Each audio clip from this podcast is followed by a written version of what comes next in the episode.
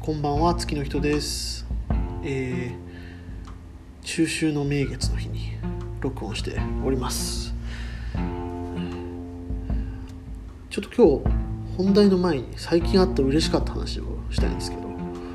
えー先日ですねあの福岡の吉本の劇場ですね大和証券コネクト劇場であのライブをね見たんですよ、うん、久々に行ったんですけどね令和ロマンえー、と福岡吉本の芸人がネタバトルするっていう5番勝負するっていうライブに行ってまあ令和ロマンといえばね去年の NHK 新人お笑い大賞の受賞であったりとかまあ東京のお笑いシーンでは確実に人気を得つつあるコンビなわけですけども、まあ、福岡には、まあ、どういうわけか結構あの来てくれてすごくたくさんあのその劇場でも見たわけでして、まあ、あの福岡からね去るということもあるので、まあ、最後にちょっとお笑いライブ見るなら令和ロマンだろうと思って、え行ってでまずライブチームすごい面白かったし本当に今年こそ m 1決勝行くんじゃないかなと思うようなネタばっかりだったんですけども。まあ、あのライブは対戦方式なんですね。あの観客がどっちが面白かったのかをこう選んで審査するっていうのがあって、まあ、あの客席に入る前にあのスタッフさんからあの赤と青のあなんだ A4 サイズぐらいの、まあ、プレートっていうのはラミネート加工されたその赤と青の紙があの渡されて令和ロマンが面白かったら赤をあげる。で福岡の芸人が面白かったら青をあげるっていうあのそういう審査方式で、まあ、合計を集計してあの対決するっていうようなルールだったんですけど最後の対戦の時に、まあ、あの令和ロマンがねすごい面白いネタをしてたのであじゃあ赤をあげようと思ってあげようと思ってそのプレートを探したんですけどあの全然なくてそれが。椅子に置いてたはず。のプレートが見当たらなくて本当にすぐ僕物をなくすんですけどここでもかよと思ってもうすごい焦って焦ってでちょっともうあの観客500人キャパなんですけど33人しか客はいなかったんでなんか1人上げないのもなんか変な感じになるだろうと思って遠くだったらギリバレないんじゃないかなって自分の持ってきてたあの赤色のポーターのバッグを掲げたんですよね。ちょうどなんか大きさ的にもまあギリギリ A4 サイズぐらいだろうと思って開けたらあの、まあ、集計普通にされてたんですけどなんかすごいその令和ロマンの高平車さんボケの方のあの車さんすごい目が合う目が合うなとは思ってたんですけどなんか集計終わって令和ロマンの勝利みたいなこうちょっとわーわーなってるところにあちらにあの新藤辰巳さんも来てらっしゃるっていうふうに僕の方を見ながらあの言ってきたんですよね車さんが。新藤辰巳さんってあの「バカよあなたは」っていうコンビのあのツッコミの方であのファラオさんじゃない方ですねあのヒゲヒゲメガネのファラオさんじゃない方のその新藤さん来てらっしゃるみたいな。で煙さんツッコミの煙さんも「いやいやそんな福岡まで来てるわけないでしょ。いろんなお笑いライブ来てるけど」みたいな。すごい一くだりがそのステージで生まれてて、まあ、言うたらその初めて客いじりを受けるっていうあのことになったんですよね。あのもうなんかそれ結構ね舞い上がっちゃってなんかそんなニヤニヤニヤニヤしちゃったんですけどあのまあそもそもそのえっ、ー、とひ一くだり前にその前の方に座ってる方がなんか赤色のブランドのバッグを持ってきててそれをなんかこう車さんがこうこれ自分たちの特典していいですかみたいなボケをしていじってたんですよ。でなんかカバンそういういじられ方ちょっとするのかなとかちょっと思ってたら全然そのカバン関係ない普通に顔いじりをしてきてたのがすごいなんか面白くって、まあ、一番言うたら後ろの方の席一番車さんから遠いところで見てたのにそのマスクをつけたその目から上髪型とか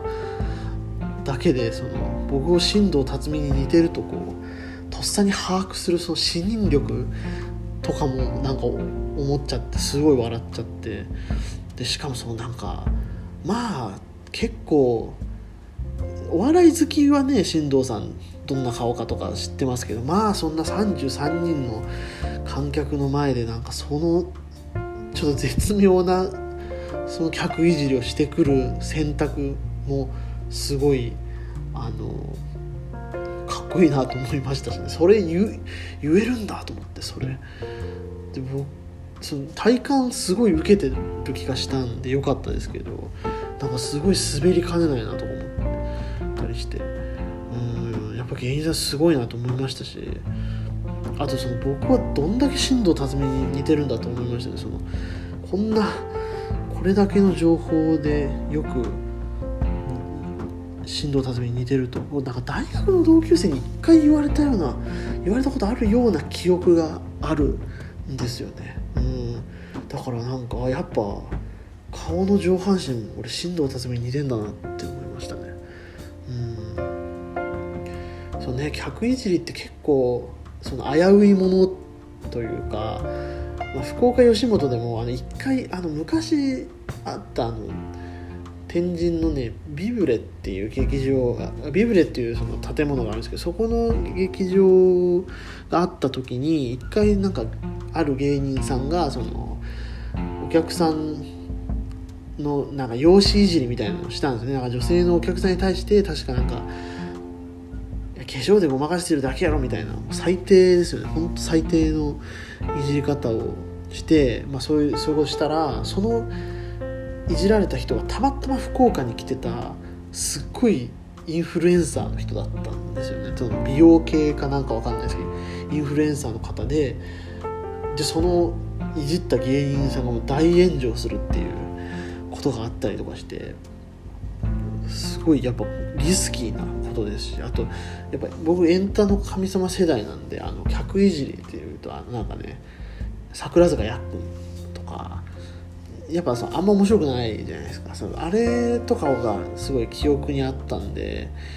なんかなと思ったしでも何よりやっぱその客いじりでいうとその大学時代とかに学祭とかでなんか同級生がやってるとコピーバンドをまあ見に行ったらなんかその同級生そのバンド側のやつらがなんか僕をそのステージに上げようとするノリみたいなのが発生してそれがなんかめちゃめちゃ嫌でそのお前らは演者としてのプライドを持てと。ステージとフロアを分けろと。お前のお前もステージに立つ人間ならって思ってたんですよ。そっからもうね二度とそのコピーバンドのライブに行くことはなかったので、まあ、相当そのなんか客いじり苦手だったんですけどなんか不意にねこんな面白い面白い芸人さんにいじられるとまあ嬉しいなと思ったという話ですね。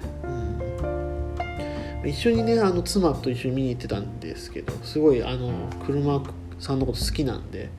すごい羨ましか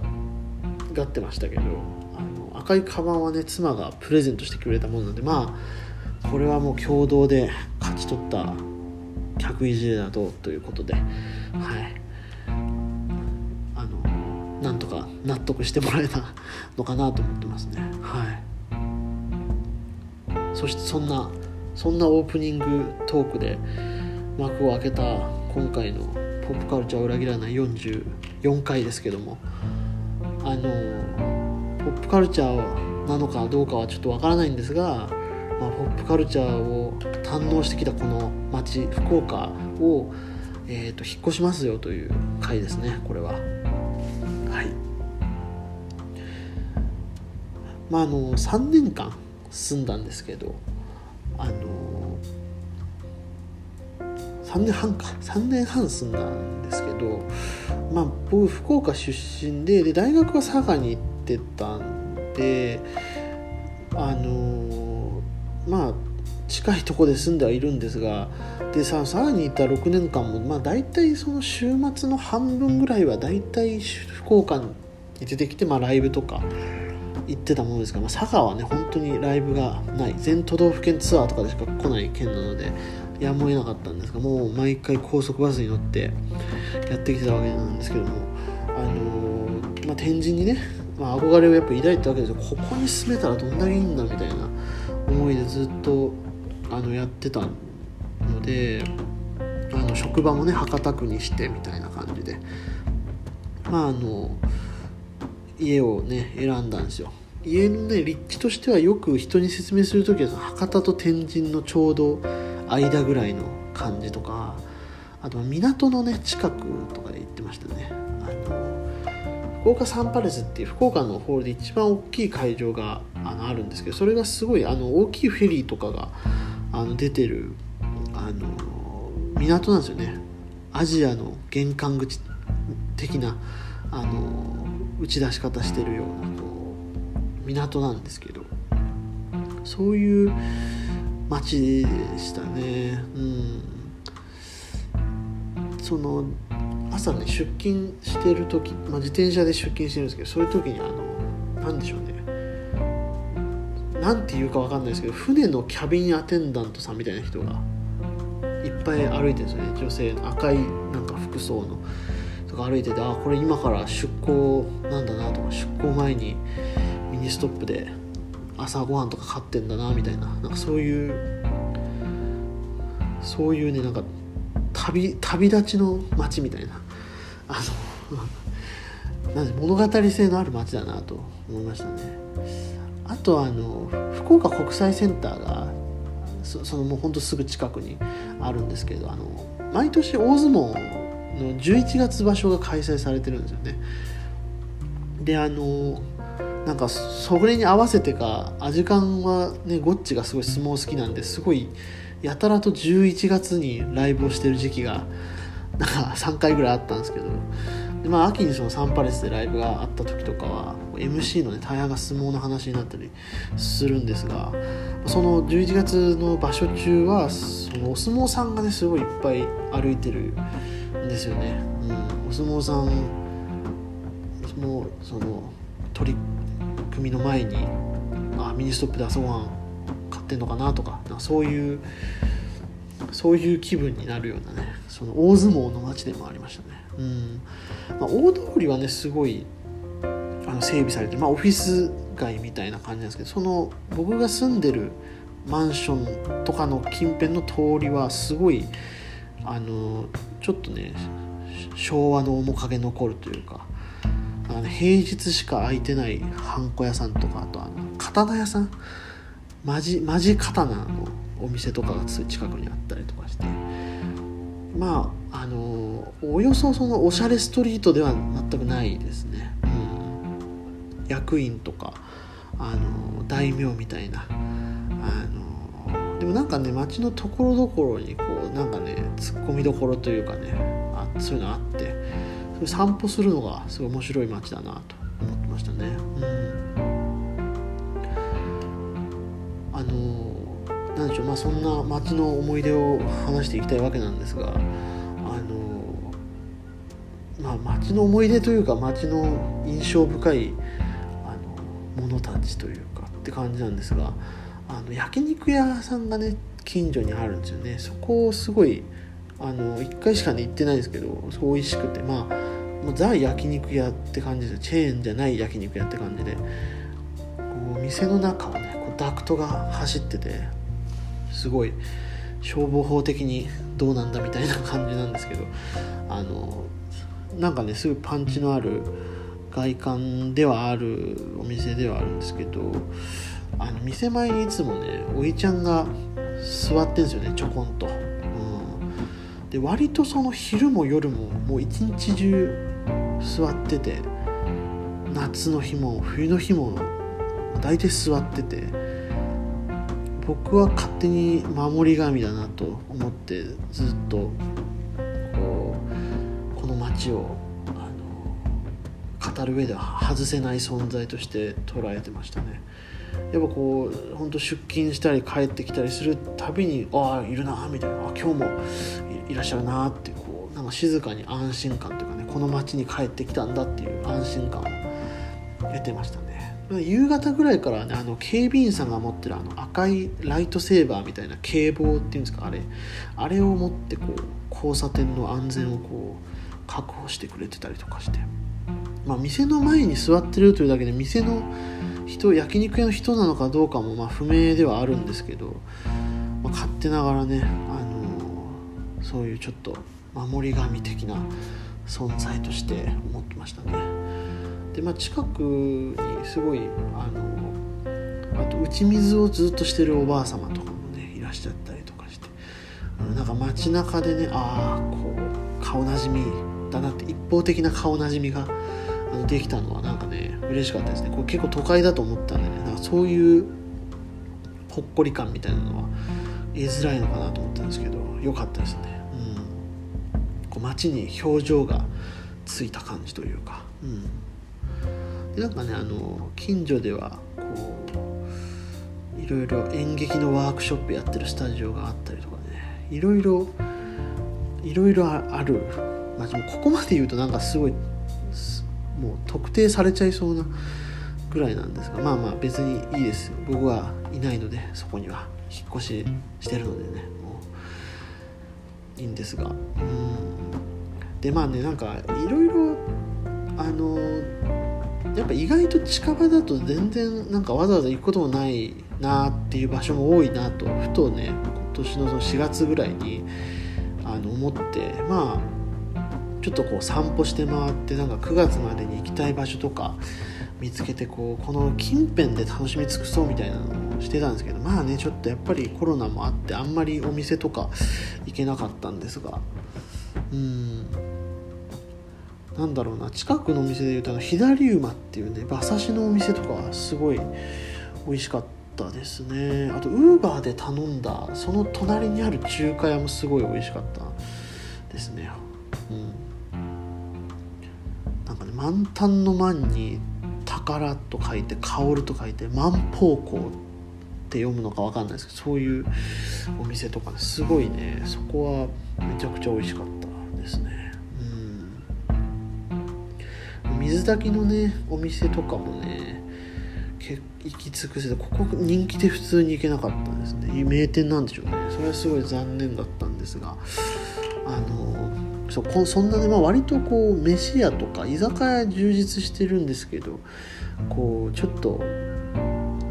あのその中ではかなり異質なお店としてアルコーヒーっていうねカフェがありましてまああのちょっとノスタルジックな通りが多いんですよね。駄菓子屋があったりとかも本当もうすっごいもう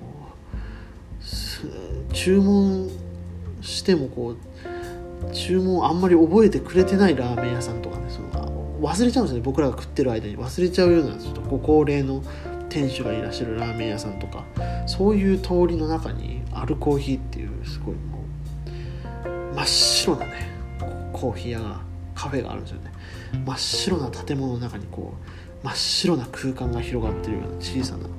店なんですけどここねすごい美味しかったですね。あのまあ僕が飲んだの抹茶ラテなんでそのコーヒーのうまさなのかはちょっとわからないですけどコーヒー飲,、ま、飲めないんでですねちょっと。あれなんですけどあの妻はねすごいコーヒー好きなんですがそれ気に入ってたのできっとめちゃくちゃ美味しいんだと思います、うん。あとスイーツがねすごい美味しかったです。一緒に出るなんかねカヌレとかねスコーンがあったんですけどすごいあの美味しいあの爆王者な感じですね。マスターがねすごいねハンサムな感じなんで、ね、なんかねファンみたいな女がなんかカウンターにすごい居座ってるのがなんか闇深いなとかちょっと思ってたんですけど味とムードはねすごい抜群なんで、まあ、ぜひあの味わっていただけなんかね2階はギャラリーとかたまにあってギャラリーですよ、うん、この私の住んでる町でギャラリーがあったことは一つもないので、まあ、相当やっぱあのおしゃれなあのことをやってるところが立ち上げたあの店なんだろうなと思いましたね。うん。そうですね。まあまあお店はそうなんですけどあとまあこの街を語る上で欠かせないのは猫たちですね。すっごい猫が多い街なんですよ、うん、で近くの公園がもう猫たちの集会場みたいになっててそのまあコインランドリーとかね行くついでにあの妻妻猫好きなんでね猫とあの戯れることをすごい求めてるのであのじゃあ今日も猫行っときますかみたいな感じでふらっとこう公園によっては猫たちを眺めるという日々をですねやってきてましたね、まあ、野良猫ちゃんなんでねそんな戯れるようなあの温かみはなくもう目つきもギラギラで全然近寄らせてはくれないんですけどね、まあ、その野生味がねまたねこうスリリングというか、うん、でまあ道を歩いてるとこう夜公園であのいるあのその猫ちゃんたちと遭遇することがあるんですね。単体で遭遇したりとか見かけない子だねみたいなやつもいたりとか。それがなんかね嬉しい。気分になりました。なんかねやっぱ街街とね共に